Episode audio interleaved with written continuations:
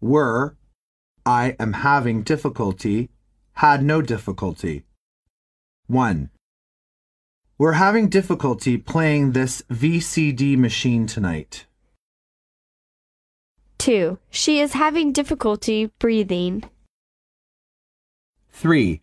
We had no difficulty finding your apartment. 4. Sometimes I am having difficulty in taking care of my son. 5. I have difficulty with the R pronunciation. Dialogue 1. I know your apartment building has no elevators, so which floor do you live on?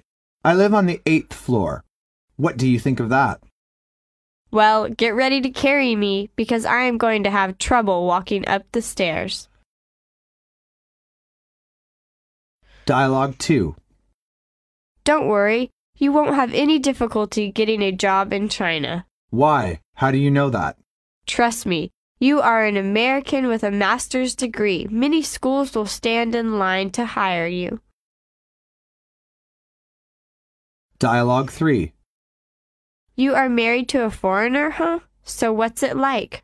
Well, the first year of our marriage, we had great difficulty getting along. The things that are important to me are not important to him. We had a lot of conflicts. Yeah, I know what you mean. The first year of any marriage is difficult for all couples, not to mention two people from different cultures.